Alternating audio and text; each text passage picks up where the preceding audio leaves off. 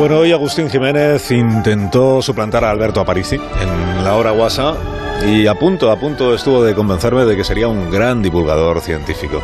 Le vamos a dar una última oportunidad a Alberto en esta mañana del jueves para que nos convenza de la su de que es mejor mantenerle a él en el programa porque es la mejor manera de aprender cosas sobre la ciencia. Hola Alberto, bienvenido, buenos días. Hola Carlos, qué poca presión que me pones en el día de hoy, está muy bien. Bueno, Agustín Jiménez es un serio competidor, también te lo digo, porque, porque él es pues, un hombre muy, muy curioso, muy abierto a todo tipo de teorías eh, de carácter científico, Ajá. no como tú, que en fin, ahora que te tengo aquí te lo digo, es un poco cerrado de mente en algunas cosas. porque- Tú, tú eres consciente que cuando uno es muy abierto de mente corre el peligro de que se le caiga el cerebro al suelo. Mm, Bueno, nunca lo había pensado yo en esos términos, pero no, es que he empezado a leer el, el libro que ha publicado eh, Avi Loeb, este señor que es mm, astrofísico, me parece, en Sí. Respuesta eh, Alberto Aparici. Este libro es un una respuesta a, a ti y a lo que tú dijiste, en, sí, así lo interpreto yo, en este programa respecto del asteroide este, ¿cómo se llamaba? Oumuamua, Oumuamua. Oumuamua. El asteroide este del año 2018 o 17, no recuerdo bien. Sí, creo. Creo que fue finales del 17 y luego a lo largo del 18. sí. Claro, pues aquí el señor Loeb está empezado yo a leer el, el libro que dice ¿Y si esto fuera una nave extraterrestre en lugar de un asteroide, como dice Alberto Aparici, y fuera la respuesta a la pregunta ¿estamos solos? Se lo toma en serio el, astrofísico, le dedica un libro entero que se llama Extraterrestre, dice la humanidad ante el primer signo de vida inteligente más allá de la Tierra. O sea, él lo da por hecho. Alberto da por hecho que el Oumuamua este es una prueba de que hay vida inteligente, a diferencia de ti, que eres pues ahí más cerrado, digamos, y te empeñas en decir que es como una piedra grande, ¿no? Pues ese, ese es el problema de Loeb. O sea, el problema de Loeb no es que diga que ese asteroide tiene cosas raras que podrían interpretarse como tecnología, que, ah, bueno, es una afirmación, digamos, aventurada, pero aceptable. El problema es que él dice que lo más probable es que sea un objeto, un objeto tecnológico extraterrestre, ¿no? Sí, sí, sí. En- entonces, para que la gente lo ponga un poquito en contexto, lo que le sucede a este asteroide es que eh, nosotros solo vemos un puntito, no vemos cómo es, pero vemos que ese puntito brilla mucho y luego de repente brilla muy poco. Brilla mucho y brilla muy poco. Y creemos que eso se debe a que está dando vueltas y que le algo sucede cuando da vueltas que hace que suba y baje el brillo, ¿vale? Entonces, él lo interpreta como que es una especie de vela solar, como digamos un panel solar, Sí. que de- lo vemos de canto y entonces brilla muy poquito. Y lo vemos de cara y entonces brilla mucho, ¿no? A medida que gira. Pero claro, es que hay muchas más interpretaciones. Es posible, es posible que sea blanco por un lado y negro por el otro, ¿no? Y eso no lo sabemos porque no hemos podido verlo de cerca. Es un objeto pequeñín, tendrá, creo que es 100 metros o algo por el estilo. Eh, entonces, bueno, a mí el libro de Loeb, pues, pues creo que... Yo voy por la página unas 1 cosas- también, ¿eh? Todavía no he avanzado más. Voy por la 1. Yo, yo, no he, yo no he leído el libro, pero lo que pasa es que he seguido mucho todos sus papers. Él ha publicado artículos sobre esto y tal y cual, y conozco sus argumentos muy bien. Y simplemente su problema es que él sobreestima la probabilidad de que esto sea un, un material tecnológico, ¿no? Existen otras hipótesis más razonables, más sencillas, No. que, que no requieren esta cosa tan complicada. Vale, vale, vale. Bueno, cuando vaya por la página 3 ya volvemos a hablar sobre el libro este y el, y el asteroide. Yo me lo en intentaré leer también, a ver, a ver qué tal. Bueno, ¿y hoy qué quieres? ¿Volver a hablar de microbios como la última vez? ¿Eh? No es- esta vez, mira, lo que quería era aprovechar que no está Begoña para, para, para darle envidia. ¿A. Begoña? ¿A Begoña? Sí, sí, a Eh, Begoña. a Begoña Porque, le, da, le da envidia que viajemos, por ejemplo. pues, pues mira, eso es precisamente lo que vamos a hacer. Cuando Begoña está, siempre nos quedamos y Vale. ahora que no está, nos vamos, ¿vale? Vale. ¿Y a dónde vamos a ir? ¿Vamos a ir muy lejos? ¿Necesito tomarme algo para el viaje o no? Eh, no, no, no, que va. Si, si además este, este es un viaje de los de la radio, ¿no? Estos viajes de la radio no, no marean en absoluto, no te hace falta ningún permiso de nadie. Vale. Eh, y además tenemos la ventaja de que es instantáneo, porque como estamos viajando a través de la magia de la radio, fíjate, mira, 3, 2, 1, Ahí va. pues ya estamos. Fíjate qué fácil. Madre mía, qué- Fíjate, uy, qué diferencia comparado con mi habitación, aquí encerrado en casa no sé cuántos meses. como una- aquí sí que se respira bien, qué aire, Una uy, qué pradera, verde. Es una pradera cubierta, qué, qué alta es la hierba de esta pradera y aquello, Sí, señor. ah, aquello que está ahí en el fondo que es, que- eso que son animales, ¿no? Uy, yo, sí, yo creo que son antílopes. Bueno, Antílopes. no son tres antílopes, son como miles de antílopes. Bueno, menos mal que estamos lejos de ellos. Y, y ahí hay jirafas, míralas. Muerden Sí, sí, las sí, jirafas. Eso del fondo. En- si no eres un árbol, yo creo que no. Así que nosotros estamos, estamos a salvo. De todas maneras, están, están lejos. ¿eh? Se ven, no sé, tres, cuatro jirafas quizá. O sea que estamos en África, ¿no? Es- ¿Esto que es? Eh, Kenia, por ejemplo. La verdad es que parece que estemos en medio de un documental de la 2 ahora mismo, pero lejos de los Mm. animales. Pues fíjate, aciertas, te acercas, pero no, no terminas de dar con la tecla. Eh, y para, para seguir dándote pistas, para que sepas dónde podemos estar, eh, vamos a aprovechar una nueva funcionalidad que ha incorporado Onda Cero a sus viajes radiofónicos. Sí. Y que, ya que has dicho esto del documental, mm, atención, activar voz en off disponible para este lugar. No obstante, la mamá antílope no hace concesiones. Las crías deben aprender a defenderse con nueve meses como máximo. La madre las conmina empujándolas suavemente con el hocico. Aquí en el Sáhara conviene aprender rápido a esquivar a los depredadores, sobre todo al poderoso cazador de la sabana, el guepardo, que no dudará en poner a prueba la velocidad de los recién llegados. La hiena del Sáhara es otro enemigo ante el que habrán de estar alerta. ¿No, no te parece Inteligente y razonable? La hiena tratará No, de esperar a que la madre se dos veces, de la cría. Y entonces Está un la poquito... que se ha despistado de el locutor del documental, ¿no? por la vida. El Que no, que no, que no. Que, que es verdad que estamos, que estamos en el Sáhara de verdad. Pero ¿Cómo vamos lo a que estar pasa es- en el Sáhara, hombre, si está todo lleno de hierba? Un individuo que se Lo que pasa es que esto es el Sáhara de hace 10.000 años. Es el Sáhara verde. Como el Sáhara Verde. Sí, Sáhara verde. espérate, ¿cómo- era hace muchos años. Vale, vale, va, que hemos viajado en el tiempo, dices. Ah, bueno. Sí, señor. Sí, sí, sí. Exacto. Ah, pues entonces, ¿y se estaba, se estaba bien en el Sáhara hace cuántos años has dicho? ¿10.000? 10.000 años, sí, 10.000 señor. años, vale.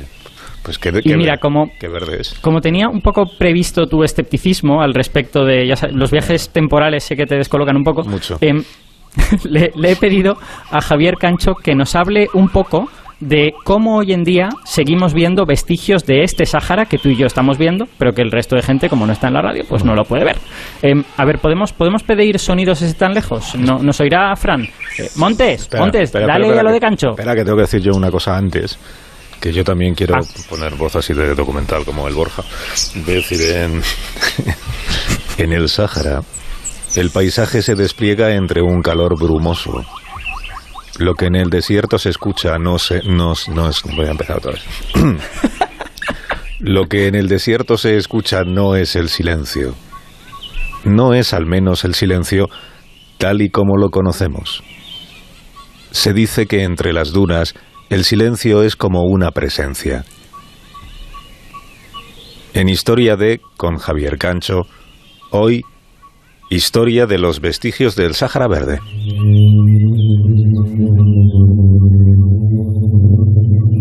Este sonido que están escuchando ha sido grabado en una duna del Sáhara.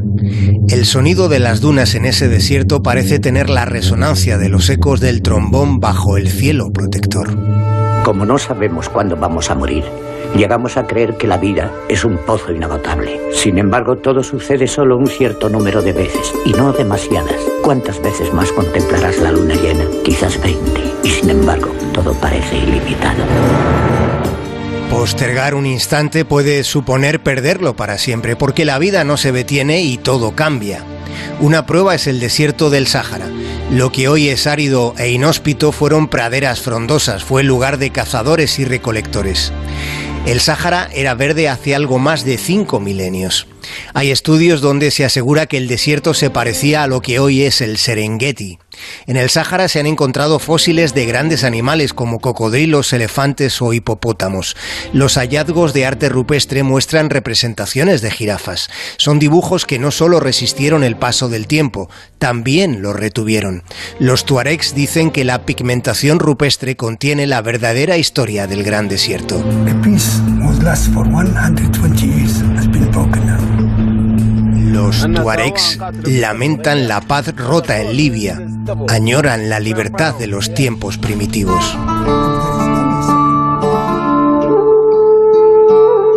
Año 1850, el explorador Heinrich Barth cruza el Sáhara viajando de Trípoli a Tombuctú. En aquel recorrido fue encontrando grabados de elefantes, leones, antílopes, avestruces o gacelas. En 1954 una expedición italiana descubrió una gran colección de dibujos de animales y figuras femeninas humanas.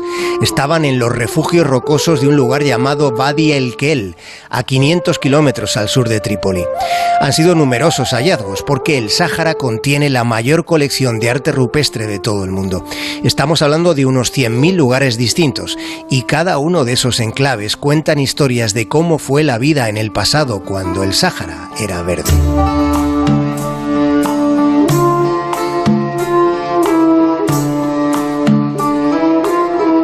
Ese desierto sigue conteniendo secretos. Hay estudiosos preocupados por las técnicas obsoletas utilizadas en el siglo pasado para fechar los grabados prehistóricos. Hay quien considera necesario volver a los albores de los tiempos para tener más certeza sobre cuándo se hicieron aquellos trazos, sin que esté claro todavía cuándo la vegetación se convirtió en polvo, cuándo y por qué las praderas pasaron a ser desierto. Deja tú el tiempo he mirado sin saber qué esconder. Sin ti paso lento y atrás vacío, ay, vacío.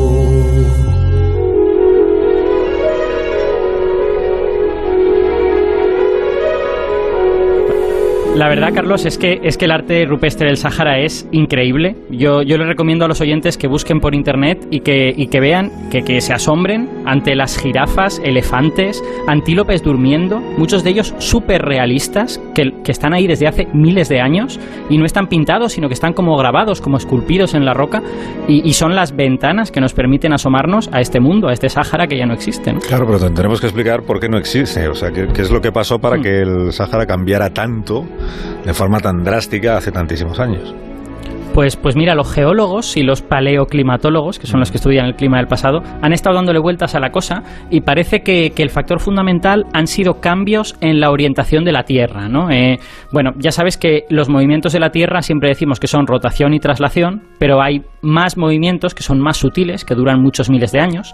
Y, por ejemplo, ya sabes que la órbita de la Tierra no es exactamente un círculo, sino que en realidad es una elipse que se parece mucho a un círculo. Y hay una época del año que estás un poquito más cerca del Sol y hay otra época del año que estás un poquito más lejos, ¿no? A día de hoy, en la época que estás más cerca es en enero y la época que estás más lejos es en julio. O sea que en, en verano es cuando más lejos estamos del Sol. Exacto, exacto, porque las estaciones no tienen que ver con la distancia al Sol, porque esos cambios de distancia son cambios muy pequeñitos, ¿vale? Eh, en realidad las estaciones ocurren por otra cosa que tiene la Tierra, que es que está tumbada. El eje de la Tierra no es perpendicular a la órbita, sino que tiene un hemisferio que mira directamente al Sol y hay otro que digamos que mira hacia el otro lado. Y es verano en tu hemisferio cuando tu hemisferio está mirando directamente al Sol. Ya, todo, todo esto es muy interesante, pero, pero ¿qué, ¿qué tiene que ver esto con el Sáhara? Vale, pues eh, ahora llegamos. Que, que eh, la dirección está en la que mira la Tierra Sí. y por lo tanto las estaciones es una de estas cosas que cambia a lo largo de miles de años, ¿vale? Y hace 12.000 años la situación, casualmente, era la contraria que tenemos ahora. El máximo acercamiento al Sol, al sol ocurría en julio. Y por lo tanto los veranos eran un poquito más cálidos, porque aparte de ser verano estabas más cerca. No era mucho más cálido, pero era sí lo suficiente para que el Atlántico se calentara, se evaporase más agua y regaba con monzones lo que hoy en día es el Sáhara. Y parece que cada vez que se da esa coincidencia, que se ha ido dando varias veces a lo largo de los últimos centenares de miles de años, el Sáhara reverdece, ¿no? Y este episodio de hace 10.000 años no es el único, simplemente el último que ha habido de Sáharas verdes. Ya. No te voy a decir que no me convenza tu explicación, ¿eh? que sí me Me convence. no- no pero mm, como veo que te la has llevado a tu terreno, que es el terreno astronómico, eh, digo que en aras de la pluralidad científica de la que hacemos gala en este programa y en este espacio, voy a incorporar a alguien que nos está escuchando en el año 2021, ¿eh? cuando el Sáhara ya no es verde. Se trata de José María Fernández Palacios, que es catedrático de Ecología de la Universidad de La Laguna de Tenerife, es canario y por tanto es simpático. Eh, José María Fernández Palacios, buenos días. Hola, ¿qué tal? Buenos días. ¿Cómo está? Que se dedica a estudiar el, el clima y los ecosistemas del pasado. Bueno, has escuchado, José María, a Alberto Aparici. ¿Me, me confirmas que ha explicado bien el cambio de clima que se ha producido en el Sáhara? Sí, lo confirmo. Lo ha explicado de una manera muy pedagógica. Yo creo que muy bien y muy fácil de entender. Pero seguro que se ha olvidado algo importante o que tú quieras ahí añadir. Bueno, no, yo creo que básicamente creo que no le ha puesto nombre al movimiento que del que estaba hablando, que es la precesión, pero por lo demás está perfecto. Básicamente lo que ocurre, Carlos, es que los monzones del África Occidental, cuando se dan las circunstancias que acaba de comentar Alberto, es decir, de una irradiación solar en el verano, en el verano boreal más intensa, se desplazan más hacia el norte, de manera que llegan más cerca del Mediterráneo. En la actualidad están retenidos, nunca se desplazan más al norte que el Sahel, pero cuando se dan esas circunstancias, hace 12.000 años se dieron, se desplazan más al norte aumentando la precipitación y por lo tanto convirtiendo el Sáhara en lo que llamamos el Sáhara verde, un pulso húmedo del Sáhara, ¿no? En donde al haber más precipitación corrían los ríos, habían lagos más grandes y eso creaba las condiciones para que pudieran existir una vegetación mucho más parecida a lo que hoy llamamos una sabana, ese Serengeti del que hablaba la, la otra persona, y obviamente con, con toda la fauna propia de la sabana, es decir, lo que los lo que los habitantes eh, eh, prehistóricos del Sahara plasmaron en esos grabados, ¿no? Las jirafas, los hipopótamos en los lagos, los antílopes, etcétera. Porque entonces la, fauna y la flora de aquel Sahara verde de hace 10.000 años sería parecida o sería muy diferente a la que hoy podemos ver en otros lugares de África? No, yo creo que sería bastante parecida a la que podemos ver hoy en las zonas más eh, del Sahel, no más hacia el sur.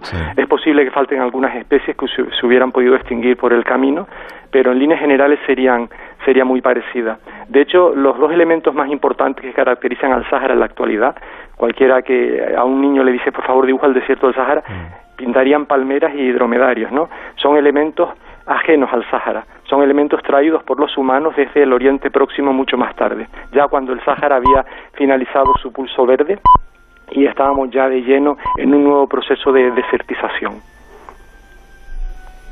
Alberto. Em, sí, yo quería, quería preguntarle a José María, eh, em, este proceso de desertización, como tú dices, como tuvo que desplazar a todas estas poblaciones de, animales y de humanos que había ahí. Entonces, ese éxodo entiendo que tuvo consecuencias para los ecosistemas, no solo para el Sáhara que se despobló, sino también para lo que pasaba alrededor, ¿no?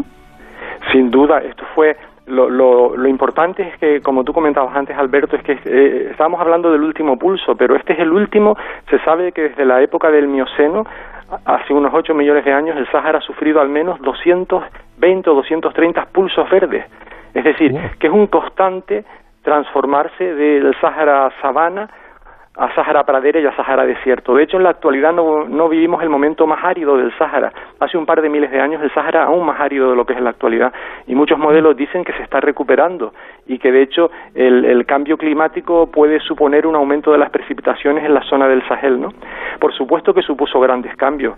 Hubo un desplazamiento masivo de todos los de todos los animales y también de la vegetación de nuevo hacia el sur cada vez que había un pulso húmedo se desplazaban hacia el norte hacia el Mediterráneo y cada vez que había un pulso seco se desplazaban hacia el sur y por supuesto que afectó a los humanos tanto a los humanos previos al humano moderno como a los humanos modernos. Y hay algunas teorías que dicen que las civilizaciones del Nilo surgen precisamente en un momento de un pulso árido en donde los habitantes del Sahara tienen tratan de refugiarse en los pocos humedales que quedan y por supuesto el más importante es el río Nilo, ¿no?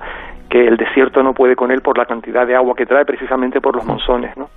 interesante. Sí, hay una hay una hay un detalle que es anecdótico probablemente, pero que es muy interesante, que mm. es que entre este arte rupestre que aparece en el Sáhara hay algunas figuras con cabeza de animal. Aparecen algunos humanos con cabeza de chacal que nos recuerdan un poco al arte egipcio. Puede haber una relación, o quizá no, tal vez era como una especie de, eh, tendencia general que había en el Sáhara y que luego sobrevivió en Egipto, ¿no? Pues es posible, no es mi, no es mi campo, no soy especialista, pero suena mucho a Anubis, ¿no?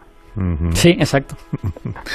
que el origen estuviera en el Sáhara, qué interesante. Y entonces, si, si eh, descubriera la ciencia la posibilidad de que fuéramos inmortales, que siempre hay que agarrarnos a esta posibilidad, y entonces eh, pudiéramos ya vivir eternamente nosotros tres, ¿eh? ¿creéis, Alberto y José María, que podríamos llegar a ver dentro de unos cuantos miles de años de nuevo el Sáhara Verde? Bueno, si, si me permite contestar a mí, no me cabe duda porque, porque estos movimientos orbitales del planeta son reiterativos y dentro de unos 10 o 12 mil años llegará un nuevo periodo húmedo, como el que terminó hace unos 5 mil años, en donde se dan las condiciones para que los frentes de los monzones del África Occidental vuelvan a desplazarse hacia el Mediterráneo, trayendo mucha más agua, más precipitación y haciendo que los ríos, los wadis, que ahora están secos, que son tramos secos de ríos que en el pasado fueron mucho más caudalosos, vuelvan a llevar agua y con ello cambia la vegetación hacia una primera, hacia una pradera, luego hacia una pradera arbolada, lo que llamamos sabana, y se creen las condiciones para que vuelva a darse una para que los animales de que están refugiados más al sur vuelvan a desplazarse hacia el norte, etcétera. Por supuesto que lo veríamos. Alberto. Esa es mi opinión. Si vivimos suficientemente suficientemente tiempo, vamos a ver con muchos pulsos verdes del Sahara y pulsos áridos del Sahara. De hecho, me, parece muy interesante un artículo que se ha publicado hace unos días en la revista Nature Geoscience, en la, en la revista especializada de geociencia de Nature, en la que tratan de reconstruir eh, cómo eran los sistemas de ríos que recorrían el Sahara durante este periodo verde. Y te plantean un mapa del norte de África pues completamente diferente a lo que conocemos, ¿no? Porque no hay ríos grandes en el Sáhara a día de hoy, pero ves esas eh. cuencas y eran, eran cuencas muy grandes, eran cuencas pues quizá no tan largas como el Nilo, que es muy largo, pero, pero realmente largas, que recorrían todo el Sáhara y es muy impresionante, ¿no?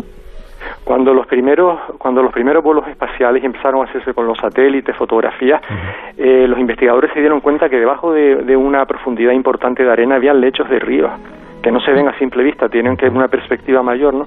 Y esos lechos de ríos son solamente los vestigios de ríos que en el pasado fueron mucho más caudalosos y llevaron mucha agua. De facto, la forma que han tenido estos investigadores para reconstruir la existencia de pulsos verdes es analizando los sedimentos que se depositan en el fondo del mar, en el fondo del Mediterráneo, en el fondo del Atlántico. Cuando los sedimentos fluviales, es decir, cuando demuestran que ha, que ha habido ríos con, porque hay mayor precipitación, los sedimentos fluviales tienen unas características diferenciadas. Por ejemplo, se llaman sapropelos porque tienen más riqueza en materia orgánica, tienen una firma química diferente, fundamentalmente si analizamos elementos muy raros como el neodimio o el estroncio, la firma química de los sedimentos fluviales es diferente de la de los sedimentos eólicos, que es la que domina cuando el Sáhara está seco, también el, tamaño de la partícula. La partícula de los sedimentos fluviales es mucho más pequeña que la partícula de los sedimentos eólicos. Y por último, la existencia de determinadas arcillas. En los sedimentos eólicos predomina una arcilla que se llama, eh, ahora te lo diré, que se llama caulinita y en los sedimentos fluviales predomina la smectita. Entonces eso les permite a ellos, porque luego datan eso con técnicas de, de radiocarbono, les permite saber en qué momento habían pulsos verdes y en qué momento habían pulsos eh, pardos, ¿no? es decir, secos. Y se ha demostrado, como les comenté antes, que al menos desde hace 8 millones de años el Sáhara ha sufrido hasta 200 pulsos verdes seguidos por pulsos marrones. Sí, sí, sí. José María, muchas gracias por habernos acompañado esta mañana. Un gusto escucharle, escucharte. Y José María Fernández Palacios, y hasta que, hasta que tú quieras. Aquí, aquí estamos para cuando quieras aparecer para contarnos más cosas sobre vuestras investigaciones. Cuídate mucho. De nada, un placer. Gracias, José María. Gracias. ¿Me das un minuto, Alberto Aparici, en este viaje que estamos realizando al Sáhara cuando era verde? ¿Me das un minuto? Te doy un minuto o incluso varios. Que enseguida, gracias, enseguida tenemos que que seguir eh, viajando. Ah, y que tenemos que recibir a Marta García ayer, que nos quiere contar la historia de algún objeto de nuestra vida cotidiana. Ahora seguimos.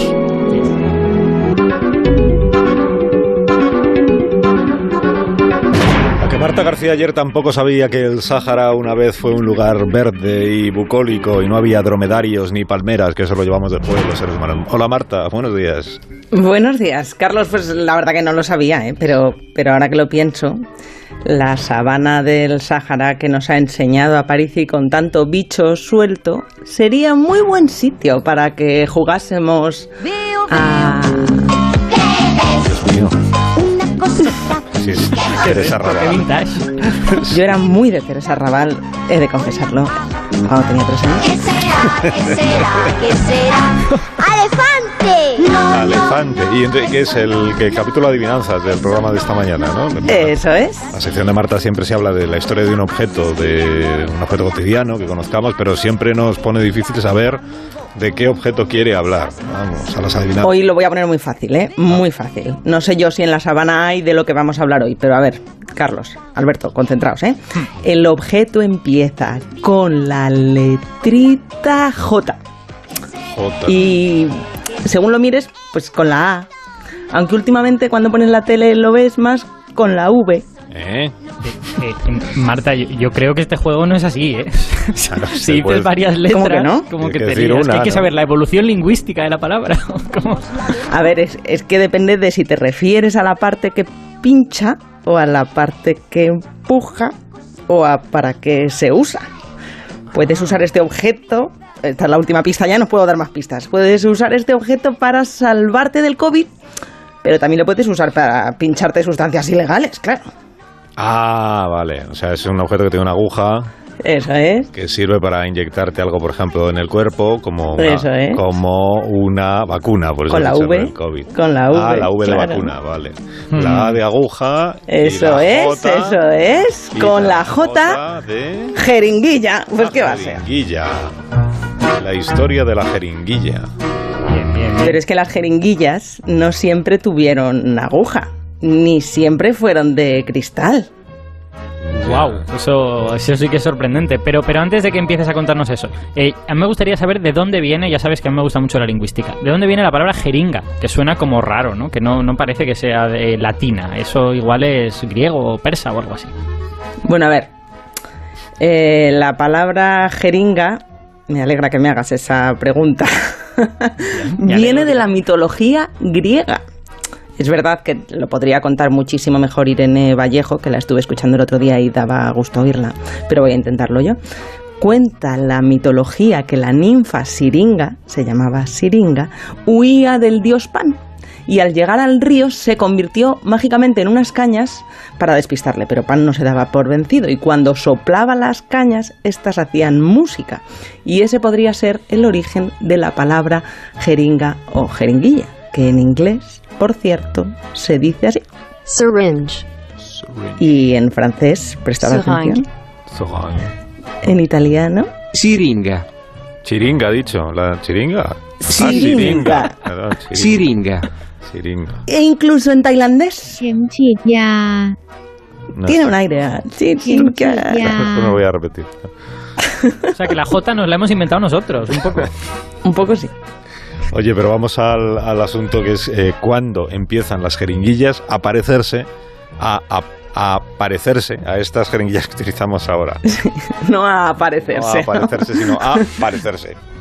A ver, pues en el siglo XVII se empiezan a desarrollar las primeras jeringuillas modernas, que bueno, muy modernas tampoco eran, pero eh, digamos que ya no eran lo que usaban los antiguos, los huesos de pájaro, eh, vejigas de animales pequeñitos que se usaban antes para, para inyectar algo. Había, eh, hubo en el siglo XVII inventores, ingenieros y médicos que hacían experimentos para tratar de inyectar al cuerpo sustancias intravenosas. Tenían la teoría de que eso podría ayudar y fue Christopher Wren, el arquitecto inglés que hizo la Catedral de San Pablo, el que cuenta la BBC que probó también inyectando vino y cerveza, pues lo que pilló a mano, a los perros callejeros que encontraba, que también era lo que pillaba a mano para sus experimentos. Algunos médicos intentaron inyectar sustancias a pacientes humanos, pero se les morían.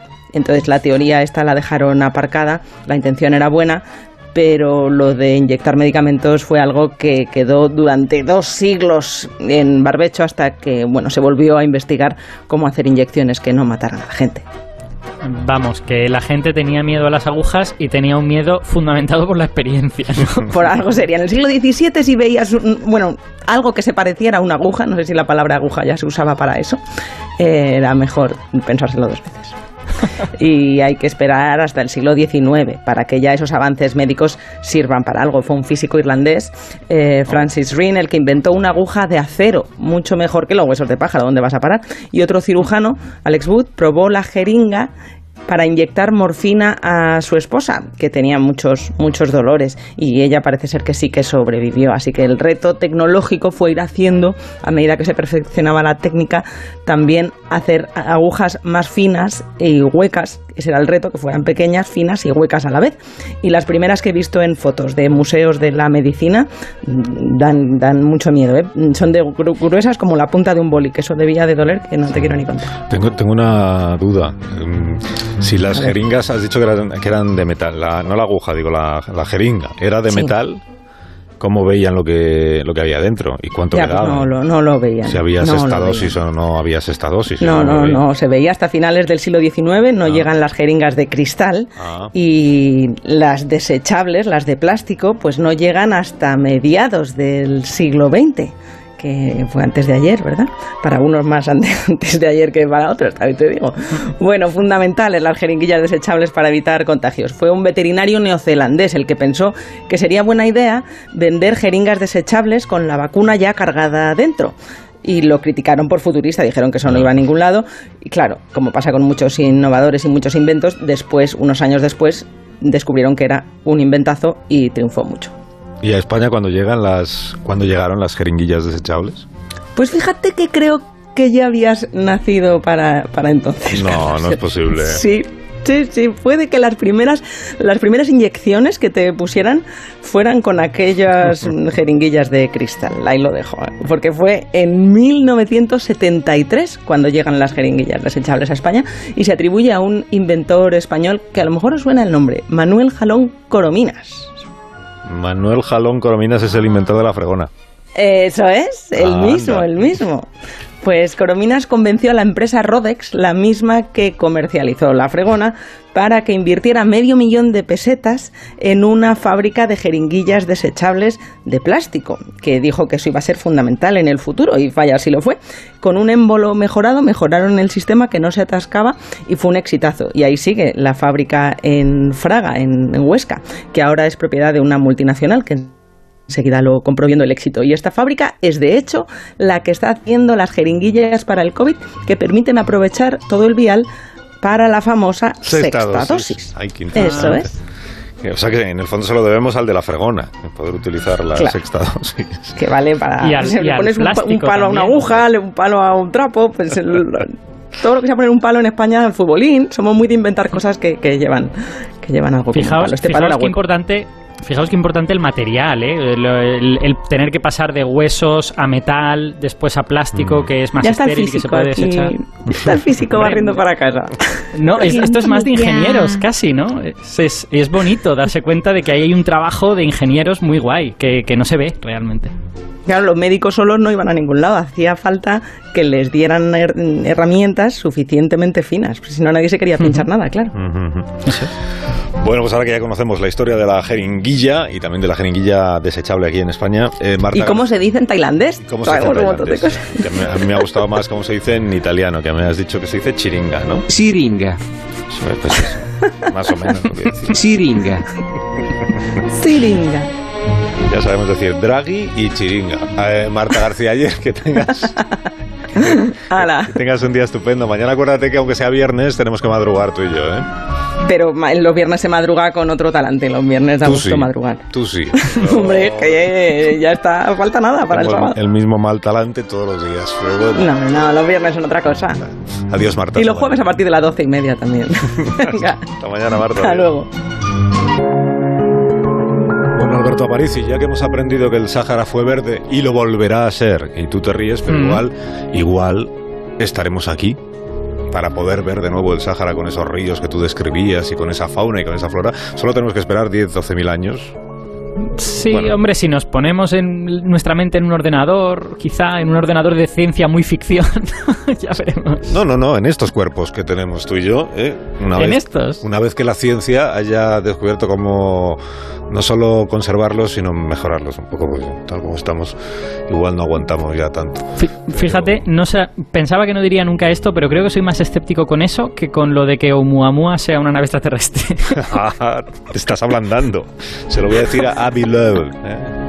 el autor de este libro. Bueno, Alberto, que em, em, dejamos para el próximo día.